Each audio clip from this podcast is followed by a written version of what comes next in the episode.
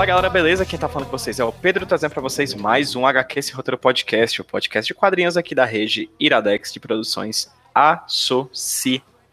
E hoje vamos falar sobre um quadrinho, mas com duas pessoas. Vamos conversar aqui com duas pessoas que produziram um quadrinho recentemente, lançado pela editora Avec, é O Matrimônio do Céu e do Inferno. Mas vamos falar aqui com os autores desse quadrinho, começando pelo desenhista, o Fred Rubin. E aí, Fred, tudo bem, cara? E aí, PJ, tudo bom, cara? Um prazer, ótimo, muito obrigado pelo convite, um prazer estar participando aqui. Eu sou ouvinte do podcast, então para mim está sendo especial participar aqui. Eu sou Fred Rubin, eu sou ilustrador, sou desenhista de quadrinhos, sou formado em design gráfico aqui na Universidade Federal de Santa Maria.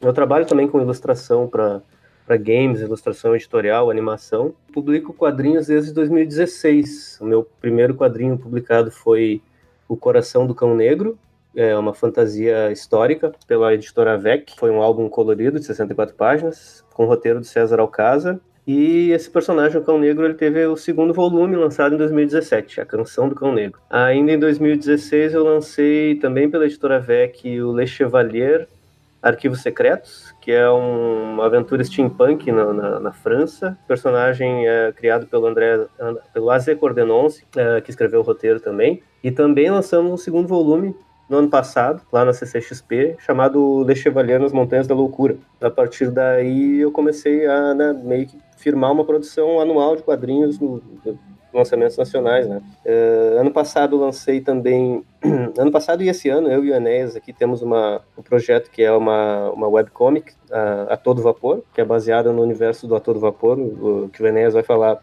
a respeito, depois é uma websérie também. Uh, que a gente publica semana, uh, semanalmente. E esse ano, então, a gente está com o nosso lançamento, eu e o Enéas, que fez o roteiro, né, do Matrimônio de Céu e Inferno. Então, eu tenho aí já, um, acho que uma boa, um bom pacote aí de, de graphic novels lançados e tô, tô adorando. É isso que, que tô cada vez mais motivado a produzir, muito feliz por contribuir assim com, com a cena nacional de quadrinhos, que, que com tanto, tanta gente talentosa aí, a gente está conseguindo fazer um lançamento sempre por ano, né? É mais ou menos isso aí. Então, peraí, são em três anos de, de produção, de 2016 para cá, já foram cinco quadrinhos e mais webcomic. Cinco quadrinhos mais a webcomic, exatamente. Rapaz. Com, com três, três roteiristas ah, okay. diferentes. isso aí. Nossa senhora, ok, tudo bem, é isso aí. Vamos continuando nesse ritmo aí, Vamos que daqui para ano que vem tu vai ter umas 60. é, a meta é essa, né? Não vamos botar uma meta, vamos dobrar a meta. Vamos dobrar a meta. É, Santa Maria, um município que já teve outra convidada aqui, acho, que foi a Ana, Ana Maria Clara Carneiro. Ah, sim, sim. Que é professora também. Professora é, colega do Enéas é lá na, de Santa. Na, na universidade. Olha aí. Falando em Enéas, Enéas, Enéas. Enéas, nosso outro convidado aqui do HQ Sem Roteiro de hoje. Cara, fala, um prazer ter você por aqui, inicialmente falando, né? Prazer ter vocês dois por aqui. Mas falar para quem tá ouvindo a gente, quem é você? Bom, primeiramente, obrigado aí pelo, pelo convite. PJ, tô bem contente é, em conversar aí com, com vocês a respeito desse projeto que é tão especial e num, um podcast tão bacana, dedicado a quadrinhos, é, dedicado a essa arte gráfica que todos nós aí apreciamos e adoramos. Então aproveito para te mandar um abraço aqui do sul do país e mandar um abraço para todos aqueles que estão nos, nos escutando.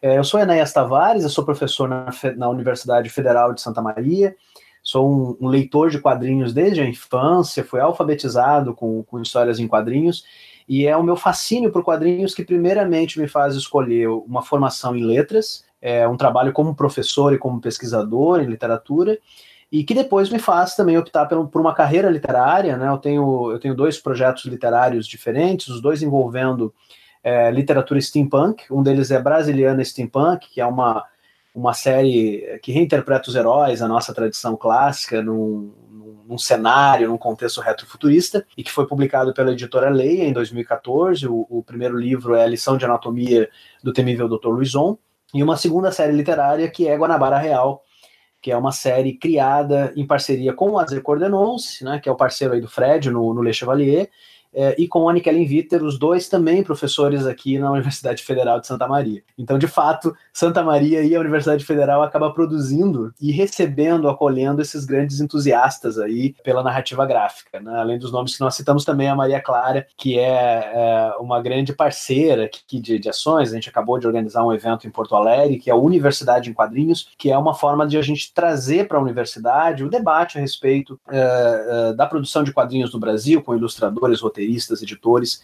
é, e por aí vai. É, depois de todo esse percurso, né, começando a ler é, através de histórias em quadrinhos e trabalhando com literatura, PJ, eu fico muito contente em 2018 e 2019 começar a produzir os meus próprios quadrinhos, não como ilustrador, não como desenhista, deixo isso com o Fred, mas como roteirista. Né? No final de 2018, nós, nós lançamos a webcomic A Todo Vapor, que é um projeto derivado do Brasiliano Steampunk, é uma liga extraordinária com heróis da nossa literatura brasileira, num projeto audiovisual que vira webcomic publicado pelo, pelo, Cosmo, pelo Cosmo Nerd e, e que foi lançado enquanto uma versão limitada na CCXP de 2018. 2018. E agora, em 2019, eh, eu tive o prazer de reunir essas duas grandes paixões, que é histórias em quadrinhos de um lado e os livros iluminados de William Blake, que é um assunto que eu estudo na universidade. Eu, eu, eu, fiz a minha tese de doutorado a respeito dos livros do Blake, esse poeta, gravurista, visionário inglês é, no final do século XVIII, início do XIX. E O Matrimônio de Céu e Inferno é essa graphic novel que atualiza tanto os livros iluminados do Blake, mas que também oferece uma história policial, uma história de vingança, é, de desejo, enfim, é, num Brasil contemporâneo. E esse é o projeto do qual nós vamos conversar nessa noite. Perfeitamente, né? Eu já começo o papo, cara, partindo do que você acabou de falar. É, você falou aí que é uma quadrinho que adapta para os dias atuais, para uma São Paulo é, essa obra de um gravurista e poeta inglês da virada do século XVIII para o XIX, certo? Antes de qualquer coisa que a gente for falar aqui hoje, eu acho que uma coisa a gente já tem que botar em perspectiva, colocar em perspectiva no começo aqui, e acho que você é a pessoa perfeita para responder, já que você falou que estudou o cara, né? Quem é uhum. William Blake? É, o William Blake é um, é um sujeito que nasceu em 1757, faleceu em 1827 e é uma figura muito, muito singular, para não dizer esquisita, na, na historiografia da literatura inglesa, porque ele é um poeta, ele é um gravurista, né? ele é um sujeito que, que vai criar um, um, um tipo de livro muito específico que ele vai chamar de Illuminated Book, é, e que vai publicar esses livros de uma forma independente, PJ. Hoje a gente está muito acostumado, né, especialmente quando a gente fala de quadrinhos, de consumir né, autores e autoras independentes, e sem, sem nenhum problema podemos dizer que o Blake é um precursor dos,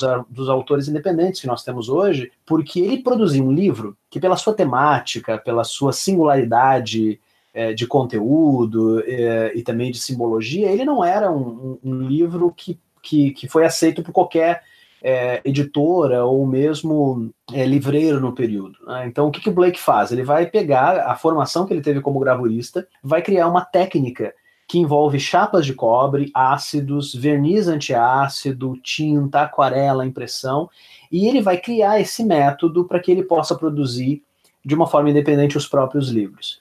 E esses livros são O Matrimônio de Céu e Inferno, As Canções de Inocência e de Experiência, o livro de Urism, Milton, que é uma revisão que o Blake vai fazer do poeta John Milton, do Paradise Lost, do Paraíso Perdido, e a, a última grande obra do Blake, que é Jerusalém, que é um, um, um poema iluminado com mais de 100 páginas, né, em que o, o Blake vai criar primeiro as matrizes de impressão e depois vai finalizar cada uma dessas 100 páginas com aquarela. Então é um, é um sujeito assim que só por isso, só pela dimensão poética e pictórica, ele já é uma personalidade interessante para a gente pensar, para a gente estudar. Mas o Blake tem mais uma peculiaridade, que é a dimensão visionária da, da existência dele. Né? O, Blake conversava com espíritos, conversava com anjos, conversava com demônios, conversava com espectros, né? e, e havia uma série de histórias a respeito né, dessas visões que o, o, Blake tinha, né? e que dava a ele acesso a outras dimensões espirituais, fantásticas, e por aí vai. Né? Então, o, o, Matrimônio de Céu e Inferno, né, para a gente falar um pouco também desse, desse livro, ele é um, um livro produzido depois que o Blake, né, ele nos conta, foi foi ao inferno, né? Porque ele fazia essas viagens, né? Espirituais, etéreas a outras dimensões. E ele voltou de lá né, é, com a seguinte denúncia: né, havia um problema lá no inferno, os demônios estavam revoltados, conversando entre eles, né, porque o céu tinha sua Bíblia, mas o inferno não. Quer dizer, a humanidade tinha acesso só a uma versão da, da, da, das coisas. Né? Então, Blake trouxe do inferno a Bíblia do inferno, que é a versão em negativo da Bíblia que nós conhecemos. E os seus livros iluminados, PJ, acabam sendo é, uma versão que o próprio Blake vai denominar de a Bíblia Infernal, uma vez que ele oferece uma outra explicação, uma outra dimensão, uma outra versão né, para aquilo que nós encontramos no mundo, para aquilo que nós encontramos é, nos seres humanos e, e, naquilo que nós pensamos enquanto energias ou estados, né, que é uma expressão blakeana, que compreendem amor, ódio, revolução, imaginação, entre outros, entre outros contextos. Então, isso para dar uma ideia do que, que é esse sujeito, que escreve poesia, que compõe obras pictóricas, gravuras, aquarelas, eh, telas tradicionais, e ao mesmo tempo um sujeito que vai acabar entrando no imaginário do Ocidente, especialmente na Inglaterra, na, na, na, França e também nos Estados Unidos, no século XIX, no século XX, como essa, esse sujeito que é um mestre da imaginação. E é por isso que o Blake vai ser relido aí por cineastas, por quadrinistas, por músicos, por autores, por autoras, é, como esse, esse grande poeta, como esse grande artista, que objetiva nada menos do que abrir as portas da percepção. Né? Essa é uma frase do Blake no Matrimônio de Céu e Inferno, e uma frase que acaba resumindo não só a biografia do Blake, mas a própria vida, né? Desse sujeito que é, no mínimo, interessante aí pra gente pensar. Fred, tem algo a acrescentar? Principalmente nessa dimensão imagética que você acabou tendo contato pra, da obra do Blake, porque como o Enes muito bem falou, além de poeta, ele também é um gravurista, né? Ele também desenhava, ele também fazia gravuras e tudo mais. É, como é que foi para você, como ilustrador, entrar em contato com a obra do Blake nessa dimensão da imagem? Cara, é, foi muito interessante para mim, assim, porque eu não conhecia, eu tinha, eu tinha ouvido falar vagamente no Blake nas aulas de História da Arte, quando eu fiz a, a faculdade.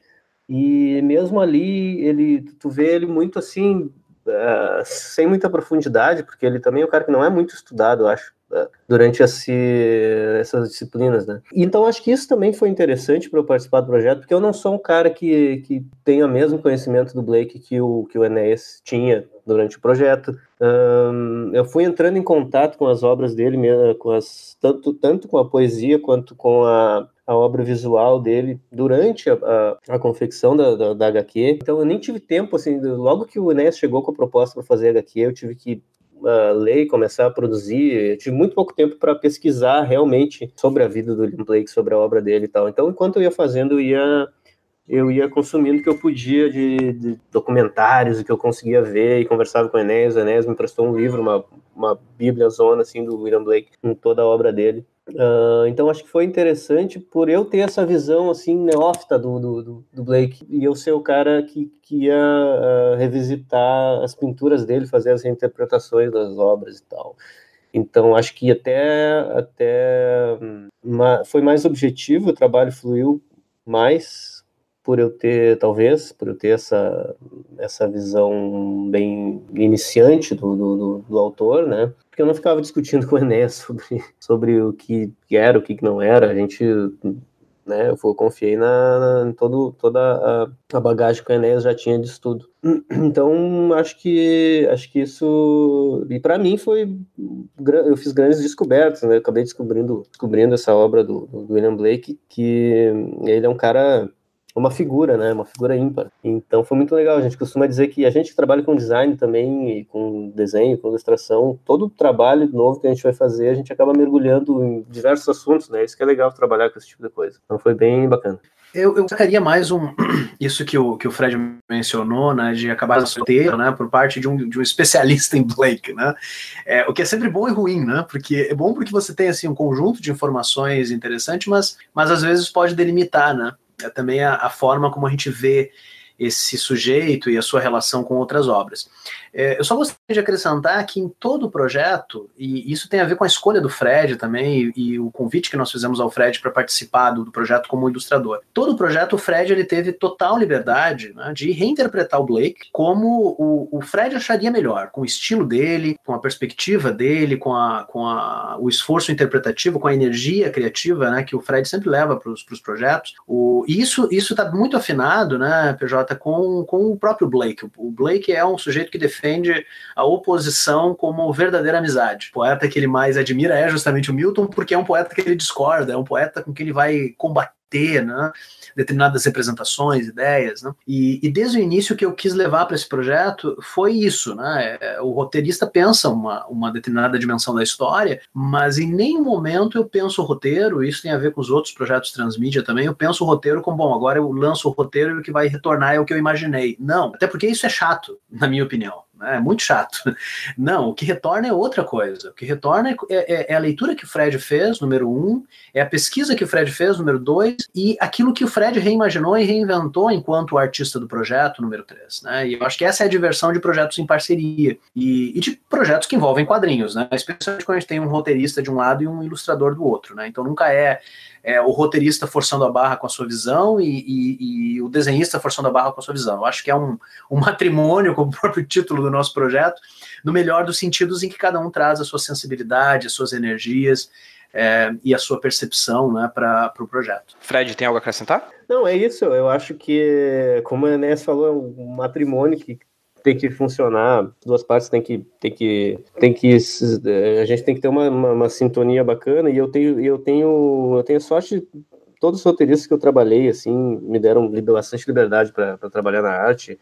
É claro que eu também não sou aquele cara que fica ficando muito pé numa ideia e tal eu, eu acredito que eu seja bem, bem flexível não sei se o Enéas vai concordar mas eu acredito que eu sou bem flexível para fazer mudanças que eu tenho que fazer, sugerir coisas e, eu fico bem feliz, bem feliz por, por poder por poder trabalhar com, com roteiristas que têm uma, uma noção de que às vezes a gente precisa uh, alterar uma narrativa, mudar o número de quadros, uh, adicionar uma página, retirar a página. A gente acabou fazendo bastante nisso, isso nesse projeto. E, e a primeira versão da, da HQ ficou bem diferente da última, por conta disso, eu acho também a gente foi uh, fazendo várias interferências conforme a gente via que uma coisa no roteiro não estava não tava sendo bem explicado ou alguma algum quadro da narrativa não estava legal, a gente voltava e adicionava alguma coisa ou tirava. Então eu acho que eu acho que isso, acho que tenho para acrescentar, não tenho, fico bem feliz com essa com essa parceria. Fazendo a pergunta clássica como que nasceu esse projeto, Enéas? Vai, Enéas, brilha. Conta a história aquela da BBB. Como outros projetos, PJ, ele nasceu de uma bebedeira. tá, tá, aí, ó.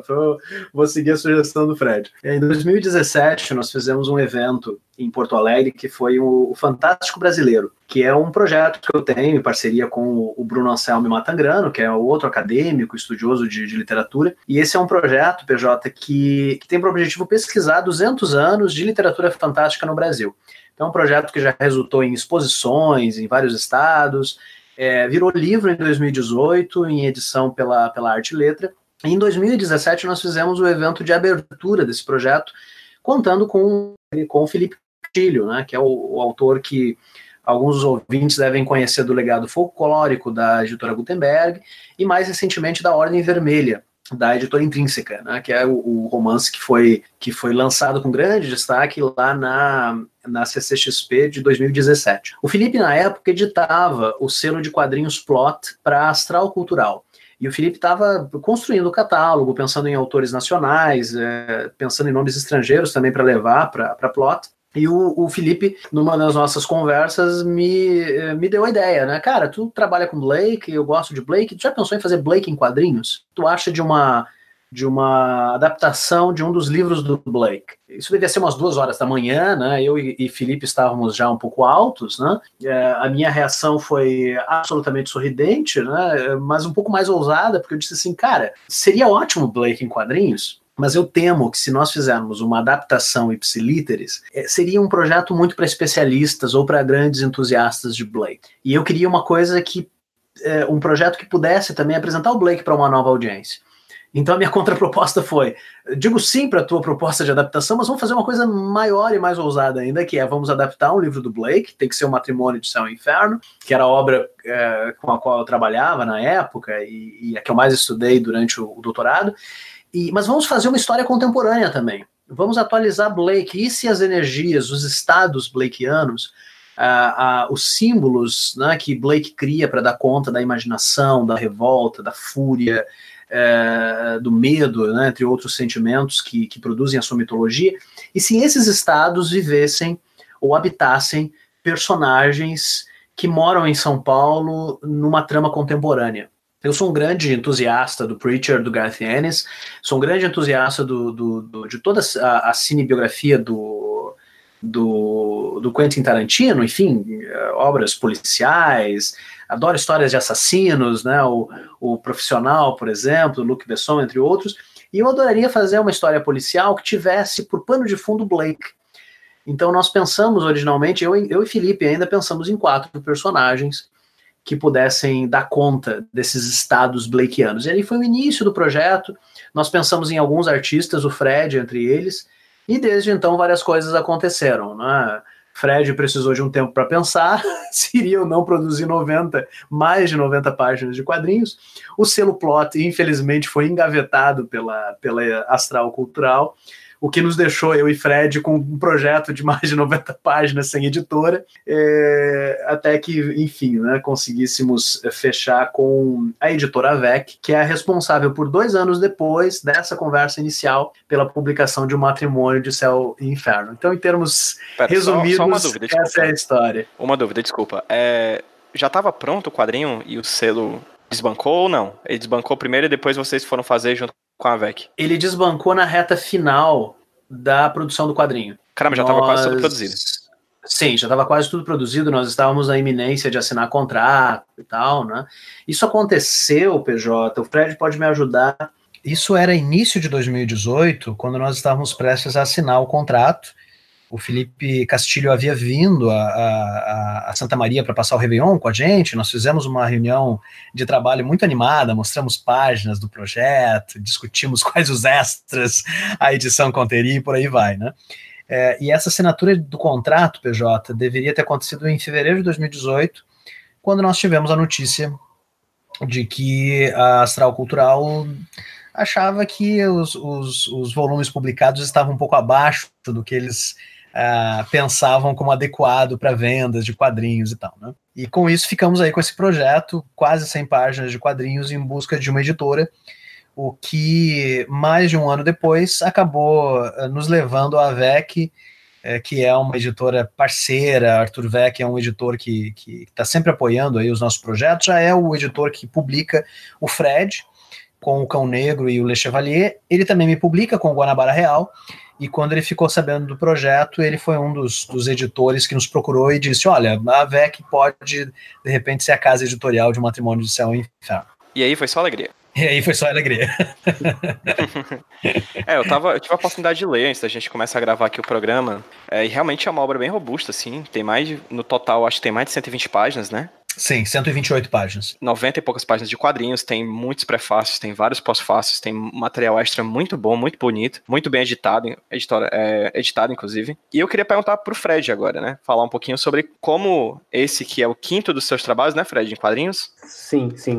Sim. Como ele se encaixa meio que no teu. Na, eu não vou nem dizer evolução, assim, mas no, no, decorrer do teu trabalho como quadrinista, assim. Tem duas referências que eu vejo bem claras no teu trabalho, Fred. Esse é o primeiro que eu tenho a oportunidade de, de, ler, sabe? Mas eu já passei o olho, assim, em algumas páginas dos seus trabalhos anteriores. Tem dois que, artistas que me saltam aos olhos quando eu vejo teu trabalho. Um deles é o Mike Mignola, principalmente na, Uhum. A questão das capas e tudo mais, né? O alto contraste que você usa, que eu acho muito bom, muito bonito. E, e, o que saltou muito aos olhos desse, narrativamente e em questão de cores, foi o trabalho do David Aja. Principalmente naquele trabalho dele no, no Gavião Arqueiro, né? Que ele faz pra, uhum. pra Marvel. Assim, é, é, muito, é, muito, é muito massa, assim, essa tua mistura alucinada, assim, de, de referências e tal. Pergunta, pergunta pessoal para você, como quadrinista, né, uhum. como desenhista, se você puder, em um segundo momento, especificar necessariamente aqui no Matrimônio de Céu Inferno como uhum. isso se dá, é, quais são as suas referências como quadrinista, como desenhista, e como é que você utilizou isso junto com o trabalho do Blake para poder tecer e desenhar essas mais de 90 páginas de quadrinhos do Matrimônio Céu e Inferno. Tá, olha só que pergunta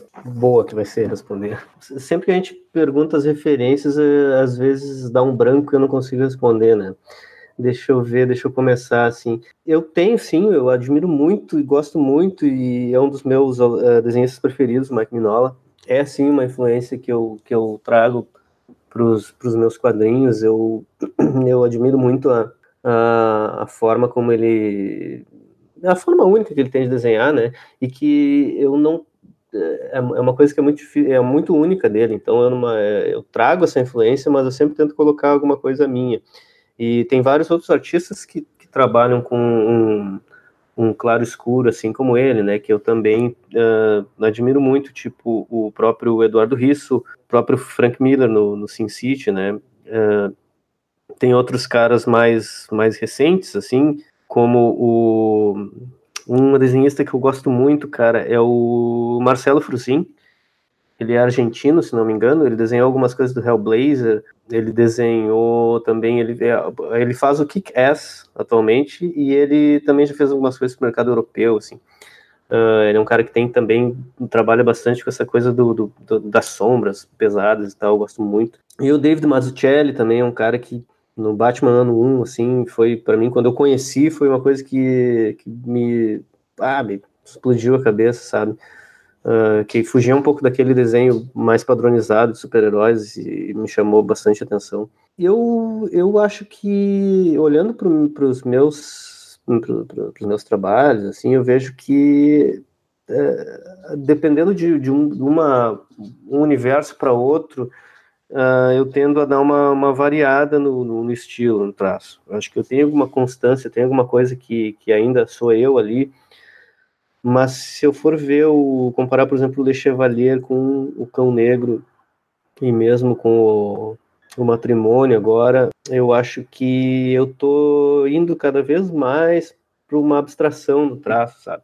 Eu tenho uma tendência a ficar um pouco mais minimalista e eu, e eu busquei isso no, no, no, matrimônio e acho que no matrimônio e no A Todo Vapor, que são as obras mais recentes que eu trabalhei, assim, eu estou procurando fazer a figura de uma forma mais objetiva, mais limpa, valorizar a narrativa, fazer com que o desenho sirva bastante à história, que, que ele seja, uh, que ele tenha impacto quando ele precisa ter impacto, quando ele precisa fazer fluir a narrativa que ele faça fluir, que ele não, não, não use uh, elementos desnecessários pra, nos quadros, nos painéis. É interessante que tu falaste do, do David Aja, que foi a primeira pessoa assim que sacou essa, essa, essa referência. É, o David Aja é uma, uma, uma referência que no início do projeto, quando Enéas me apresentou as primeiras páginas do roteiro, o argumento e tal, me falou o que, que ele imaginava, que, que, como que poderia ser,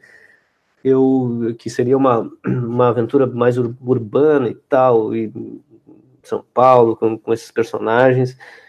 Uh, eu já imaginei, porque eu sempre eu fui muito fã do, daquele arco do Gavião Arqueiro. Eu, eu curto pra caramba, assim, traço, eu acho fenomenal. E achei que ia se encaixar muito bem com a história, não só o traço, mas a narrativa. Às vezes a gente quebra a narrativa em vários painéis, vários quadrinhos. E a questão das cores também, que, que é algo muito muito central na nossa história, as cores, porque as cores têm uma relação com os estados emocionais do, do que William Blake abordava na, na, no, na obra dele. Sim, acho que David Aja foi, foi, foi uma inspiração bem grande para o trabalho. As cores também são uma coisa que a gente buscou, a gente se preocupou muito.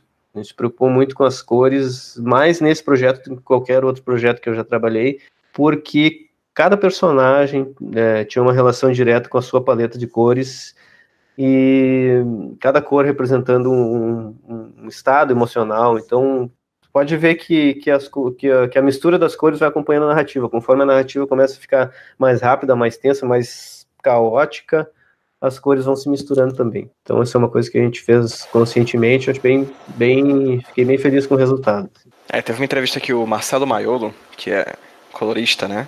Uhum. Desenhista e também colorista, principalmente colorista, né? Uhum. Fez para fora do plástico, que eu acho massa, que ele fala que as cores para os quadrinhos não são que nem as cores para o cinema. Se fosse falar um comparativo entre as duas linguagens, a cor pro quadrinho tá como se fosse a trilha sonora, que o quadrinho não pode ter, né? E meio que lendo o, o quadrinho que tu desenhou, Fred, eu meio que senti isso, assim, as cores, elas dão um, tom, não somente essa palavra engraçada, né, que vale pro tom da cor, mas também pro tom sonoro, né, como se fosse uma, realmente uma trilha sonora do, do desenvolver da trama, né.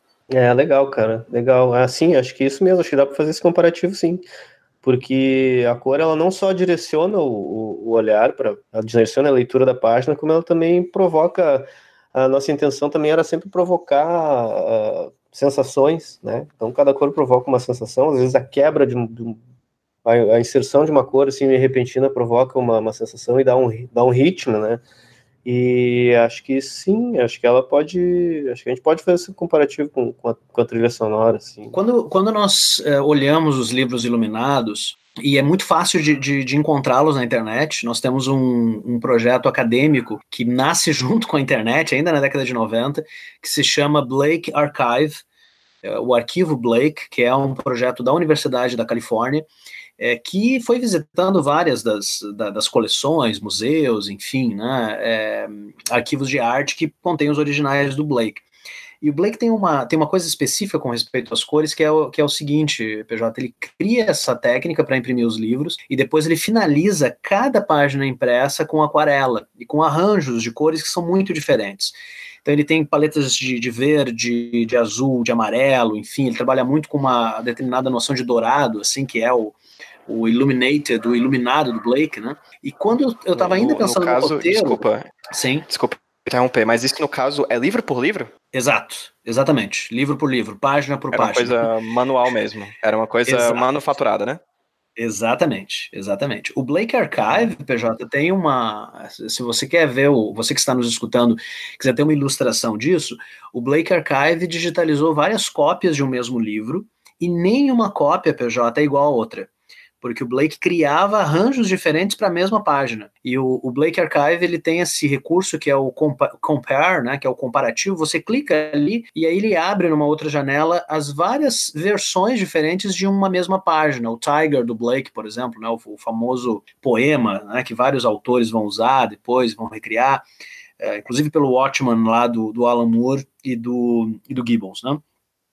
É, quando a gente quando, quando a gente clica ali no compare, a gente tem todas as variações do Tiger em que cada arranjo de cores é diferente. O que altera a forma como você vê o desenho. Né? Uma coisa é um, um, um tigre mais sombrio, outra coisa é um tigre mais é, iluminado, em termos mais claros, mais límpidos. Outra coisa é um tigre meio transparente, que dá a ideia assim de um, de um espectro né, de, desse, desse animal. E, e, isso altera também a interpretação que você faz do texto, quer dizer, o texto acaba sendo alterado pela diferença de cor. Então, assim, trabalhando com Blake, num projeto que é visual, né, num projeto que é quadrinístico, você de saída sabe que alguma coisa você precisa fazer também com essa dimensão. Né? Não se trata só de homenagear William Blake no texto e na imagem, mas também nas cores. Né? E logo quando a gente começou a trabalhar junto, em que a gente começou a trocar algumas referências e o, e o Fred é, sugeriu o David Aja assim como uma, um dos artistas que a gente poderia pensar como influência, eu gosto muito do Gavião Arqueiro é, que ele desenhou, com um roteiro maravilhoso do, do, Matt Fraction, que é um roteirista que eu também tenho acompanhado muito nos últimos tempos. É, quando ele, ele enviou essa, essa referência, né, e te parabenizo também por ter percebido, PJ, fico feliz com a, com a tua percepção, é, a gente começou a quebrar a cabeça né, para pensar como que a gente pode brincar com as cores nesse projeto para que as cores também fortaleçam a história, para que as cores não, não, não, não se tornem apenas, entre aspas, duplas, obviamente, um adereço da arte. Né? E, e aí surgiu né, essa, nossa, essa nossa ideia, que é uma ideia que me motivou muito e acaba iluminando outras partes do roteiro, de pensar em cores respectivas para cada personagem. E, e a história de um matrimônio são quatro quatro personagens vivendo dramas particulares, e na medida em que a, o enredo avança, esses quatro personagens vão se encontrando. E aí nós sabíamos que quando esses personagens eles, eles se tocam, eles se comunicam, eles se encontram, as cores iriam se encontrar também, até nós chegarmos um clímax em que nós teríamos o encontro desses quatro tons, dessas quatro paisagens visuais diferentes, ou para usar a tua, a tua expressão, né, PJ, dessas quatro trilhas sonoras, ou dessas quatro trilhas visuais diferentes, que encontram seu embate lá no clímax né, da, da, de um matrimônio de céu e inferno, que é quando nós finalmente vemos a resolução dos, dos principais conflitos da, da história. É, Enéas, você chegou a falar antes que os quatro personagens do Blake, eles que são representados no quadrinho, né, desenhados pelo Fred, eles representam quatro temas diferentes da obra do Blake, é isso? Foi o que eu entendi? É, exato, exato. Quais seriam? Num, num, primeiro momento, aqui, aqui eu falo um pouco do Blake e falo um pouco do processo criativo também de desenvolvimento da história, né? É, quando quando eu, eu conversei inicialmente com o Felipe Castilho, que era o primeiro editor sobre a história e sobre essa história policial contemporânea, a primeira coisa que me veio é quais são os personagens. Né?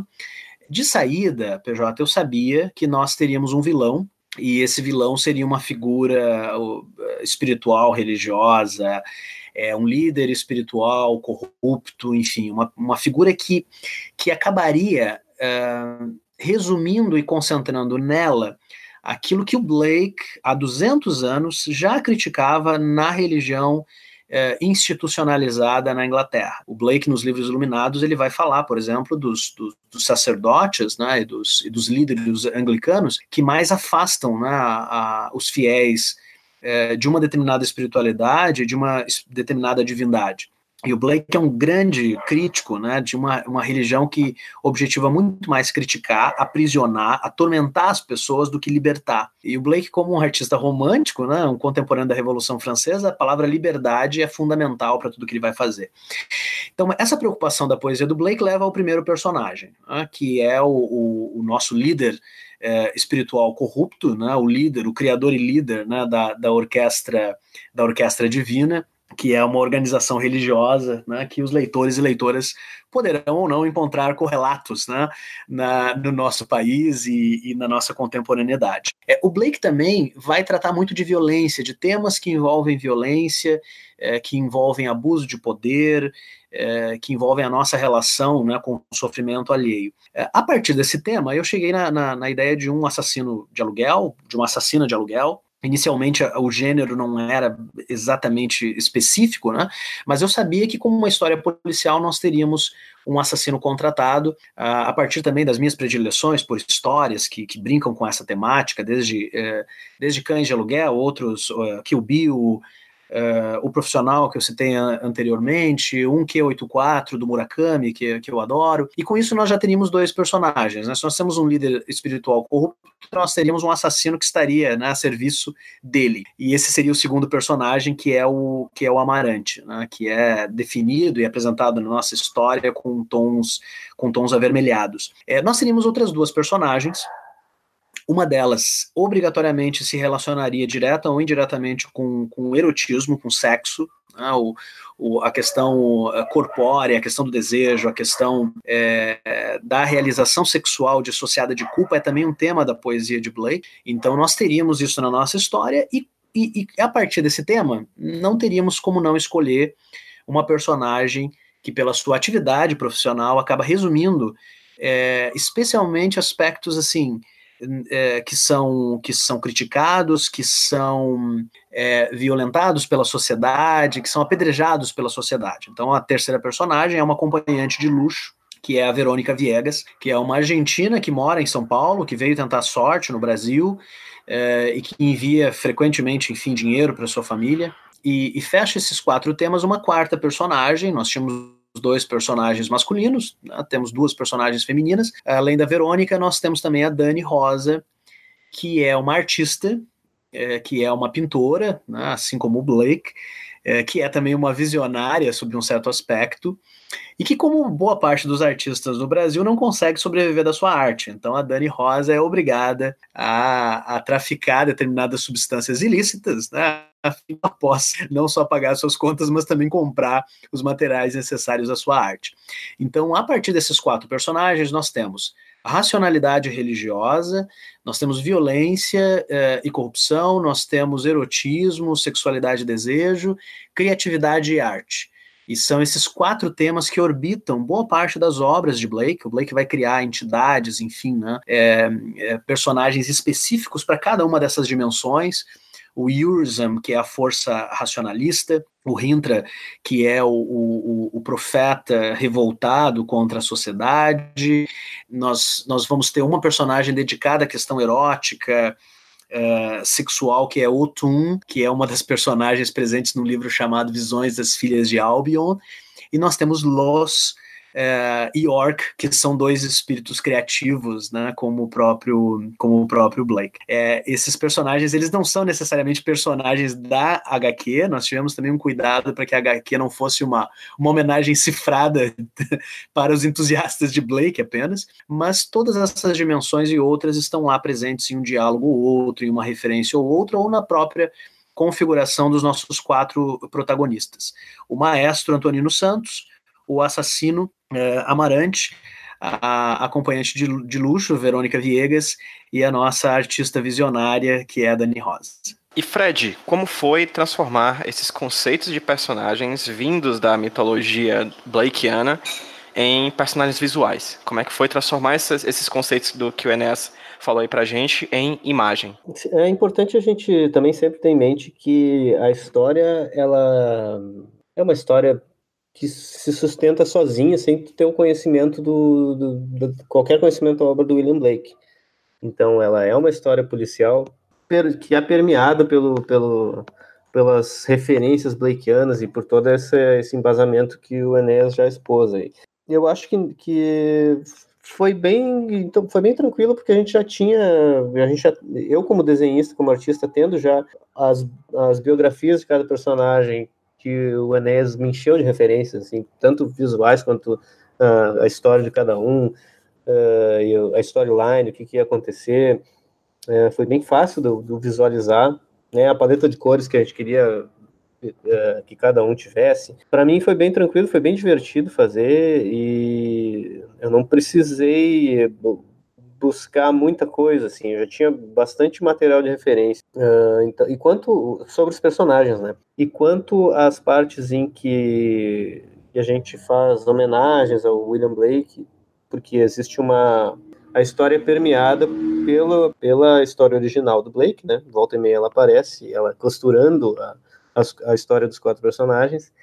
Uh, ali a gente precisa interpretar mais, o, como a gente tem o texto original do Blake, ali a gente tem o William Blake, tem a figura do William Blake, tem os demônios e tal. Uh, ali são, são momentos em que foi um pouco mais complicado do que a história em si, do que a história dos personagens, porque entra já a parte artística do William Blake. Então isso é uma coisa que eu tinha, eu me preocupava um pouco como que eu ia representar, porque William Blake era um puta de um pintor, né?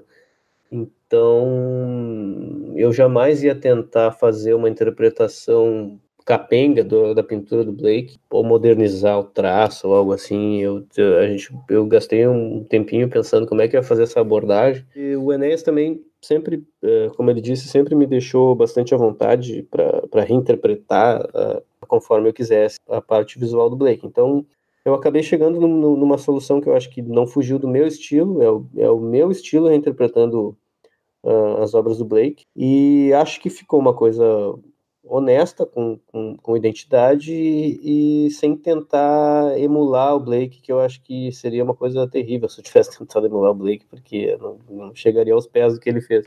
Então a gente vê durante a história espalhados assim o, os personagens às vezes cenas em painéis em que eles estão imitando uh, poses dos poses das figuras blakeanas que existem já na, na mitologia do Blake. Isso é bem bacana assim fazer essa essa busca desses vamos dizer assim, desses easter eggs, e, então, que, que os nossos personagens da história da HQ, o Amarante, a Verônica, a Dani e o Pastor, uh, interpretam as, os papéis dos, dos dos personagens que o Blake que o Blake pintou. O Enéas falou e a obra, né, fala o tempo inteiro, reitera o tempo inteiro que essa trama se passa na cidade de São Paulo, né? Ela é o local que a ambientação para que o, a história se desenrole, né? É, uhum. Como é que foi tratar São Paulo, a cidade de São Paulo, por meio do desenho e posteriormente, se possível, o Enéas falar como é que foi é, nessa dimensão narrativa como a cidade se encaixa nesse quebra-cabeça. Sim, uh, bom, hoje em dia a gente tem né, a facilidade de ter as referências que a gente quer ter na, na, na, internet e tal. Acho que algo que foi um ganho, assim, foi o, o Enéas ter viajado para São Paulo e me mandado umas fotos das, das, das localidades que, que apareciam no que apareciam na história. Então, assim, a gente não, não uh, acabou pegando referências de imagens meio únicas, assim, de, de, que foram fotografadas pela gente mesmo. Então, uh, inclusive eu não conhecia, não tinha ido, eu não conhecia as, as localidades ali, Avenida São João, uh, Anhangabaú, algumas coisas que, que, que, aparecem na história, eu não conhecia pessoalmente, ainda fui conhecer no passado, fui conhecer depois de desenhar a história. E o Enéas ficava me mandando pelo WhatsApp, ficava passeando por lá e me mandando fotos, empolgado, mandando imagens do Angabaú, e eu ali desenhando e o Inés mandando imagens.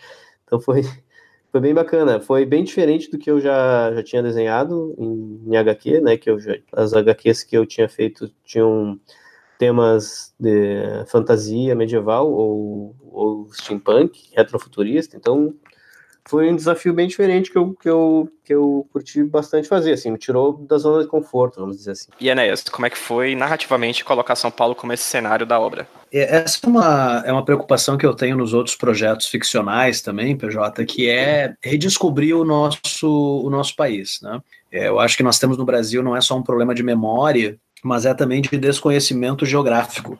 É, quais são as nossas cidades, quais são os nossos patrimônios. O Brasiliano Steampunk é uma carta de amor a Porto Alegre e, e a como eu vejo o Rio Grande do Sul. Né? Assim como Guanabara Real é uma carta ao Rio de Janeiro, é, assim como em, em, em, A Todo Vapor Webcomics, que são histórias curtas, nós temos a possibilidade, eu e Fred, de brincar e visitar outras regiões do, do Brasil. Né? Tem a história da Vitória Cauã, que se passa é, na Amazônia, tem uma história do Bento Alves, que se passa na costa é, do Nordeste brasileiro, tem uma história do Sérgio que se passa em Curitiba e por aí vai, né? É um, é um exercício de tentar fazer, é, é um exercício em direção a fazer algo no nosso país que não é tão comum, né, que é essa valorização do nosso patrimônio geográfico é, e das nossas localidades.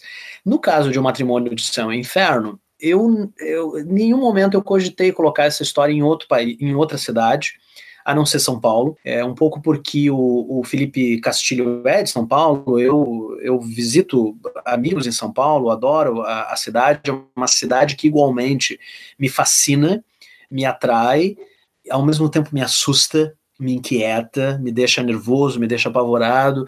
Eu sempre, quando vou a São Paulo, eu, eu sempre estou preparado assim para essa para essas uh, experiências e sentimentos que são em tudo ambíguos, né? Porque é uma cidade fascinante e monstruosa ao mesmo tempo. Como o matrimônio de céu e inferno lidaria com quatro destinos diferentes, eu pensei que São Paulo seria uma, uma cidade assim é, muito boa, porque a gente parte sempre de um estereótipo né, de São Paulo enquanto essa cidade em que, rece que recebe muitas pessoas de outros países, de outros estados, de outras capitais, de outras cidades. Né? E, e eu queria também que a, que a história ela brincasse com um outro problema da obra do Blake, que é o viver na grande cidade. Né? O Blake vive em Londres, é uma Londres é, industrializada, é uma Londres é, onde você encontra muita coisa, mas onde você encontra muita coisa ruim também. Né? O, o, Blake escreve poemas sobre a fome, né? sobre, sobre os, as crianças uh, abusadas né? na, na é, enquanto limpadores de chaminés, enfim, que é um grande problema ali do período, a, as prostitutas que são condenadas pela sociedade, mas que ao mesmo tempo vivem do dinheiro né, é, dos seus clientes que pertencem a essa alta sociedade. Enfim, é todas aquelas, aquelas coisas, né, aqueles temas que nós encontramos em cidades maiores e que eu queria trazer também para a nossa HQ. E São Paulo é, não foi a escolha óbvia para que a gente pudesse fazer isso. Então, assim, todos os elementos negativos que nós podemos pensar associadas a uma capital né, do tamanho de São Paulo estão lá, estão no nosso quadrinho, guardadas as devidas proporções, é uma obra de ficção, é uma obra imaginativa, mas, mas o quadrinho não é só isso também, né? O quadrinho ele é também uma forma de você olhar para São Paulo de um outro modo. Eu gosto muito de psicogeografia, né? Que é essa forma de você estudar a geografia de uma cidade a partir de uma determinada paisagem mental histórica. Então há páginas, por exemplo, na, no matrimônio, em que os personagens caminham por São Paulo e revisitam imaginariamente determinadas ocorrências, impressões, sensações paulistanas. Né? Esse, esse episódio que o Fred contou, né, desse passeio pela Avenida São João, passando pelo Teatro Municipal e chegando ao Anhangabaú, é, foi um passeio que eu fiz, uma das minhas viagens, fotografando para o Fred, e que resulta em quatro páginas de um matrimônio em que a, a Dani Rosa está ali justamente depois de visitar um amigo, né, que está que tá sofrendo por uma doença terminal. Ela passeia pela São João, chegando até o Anhangabaú e pensando sobre o que está acontecendo com ela e ao mesmo tempo pensando sobre o que é essa cidade, o que, que é São Paulo e por extensão o que é o Brasil. Né? É uma obra que paulistanos podem ler com um determinado modo, mas é, ou leitores de outros estados e cidades também. Enéas, cara, vamos lá eu fui lá e adquiri, ou quero adquirir, o Matrimônio de Céu e Inferno. É, o que, além da obra de vocês, eu vou encontrar de prefácio, pós-fácil, que é que, além do quadrinho, da história, né? eu vou conseguir encontrar dentro da publicação. Eu, eu começo aqui, PJ, é, revelando, revelando não, né, mas comunicando o quanto eu adoro o conceito norte-americano de graphic novel, né, essa ideia de que você tem um quadrinho é, publicado em capa dura, com extras, com textos do roteirista, textos do, do artista, é, bastidores de produção, autores convidados e por aí vai. Né? A minha experiência de obras como Prometeia, do Alan Moore, Sandman, do Neil Gaiman, Preacher, do Garth Ennis, é, Estranhos no Paraíso, é, do, do, Terry Moore, entre outras, né, é totalmente alterado pela, pela composição da edição. Né? Por isso a minha alegria e novamente o meu agradecimento aqui ao Arthur Vec, o editor da Vec. Eu queria que o matrimônio fosse, o, o, o propiciasse ao leitor e à leitora brasileiros é, o mesmo tipo de experiência, que fosse um quadrinho com uma edição assim muito cuidadosa, feita com muito cuidado, com muita atenção, com muito carinho, e que pudesse também ofertar ao leitor mais informações caso esse leitor quisesse. Você pode só ler o quadrinho né, e, tá, e tá ótimo, mas você pode também ter é, interesse de saber mais sobre o Blake, de saber mais sobre o roteiro, de saber mais sobre a arte. E o Matrimônio de Céu e Inferno chega como uma edição em capa dura, com sobrecapa, com, com blurbs de, de roteiristas, de pesquisadores, de escritores sobre a história, com uma apresentação assinada pela Cláudia Lemes, que é uma autora né, de, de, de ficção policial, com o prefácio de Otávio Aragão, que é um tradutor de quadrinhos, um pesquisador de quadrinhos, um roteirista de quadrinhos. Né, Para quem leu Prometeia, né, é o tradutor de Prometeia no, no Brasil, e um pós-fácil de Manuel Portela, que é um acadêmico uh, lusitano e o maior tradutor de William Blake em Portugal. É, eu trabalhei com o professor Manuel Portela num, num pós-doutorado no ano passado, e é uma pessoa que também gosta muito de pensar o transmídia, né? O, o Manuel Portela, ao invés de ser um historiador de Blake, ele está muito mais interessado em ver quais são os ecos culturais de Blake na contemporaneidade. Então tem esse texto do, do, do, Portela a respeito do nosso projeto e, e, finaliza esse volume dois grupos, dois conjuntos de informações, que um deles é um apêndice com as referências, a, onde que a gente cita Blake no quadrinho, é, qual é o, o filme né, que o, o, Amarante, por exemplo, é um, um, dos protagonistas, é um cinéfilo, então ele tem na casa dele vários cartazes de filmes emoldurados. Né? Esses cartazes de filmes são filmes que reproduzem, ou que recriam, ou que aludem a obras blakeanas. Que obras são essas? Quais são os escritores que nós citamos, os músicos que nós, que nós referenciamos, e por aí vai. Então tem um apêndice com todas essas referências, com alusões também ao trabalho do professor e acadêmico Michael Phillips, um, um acadêmico da Universidade de York, na Inglaterra, que é um sujeito que recriou o método do Blake, é um grande estudioso aí, né, daquilo que Blake fazia com seus livros iluminados. E o segundo conjunto de informações são os bastidores.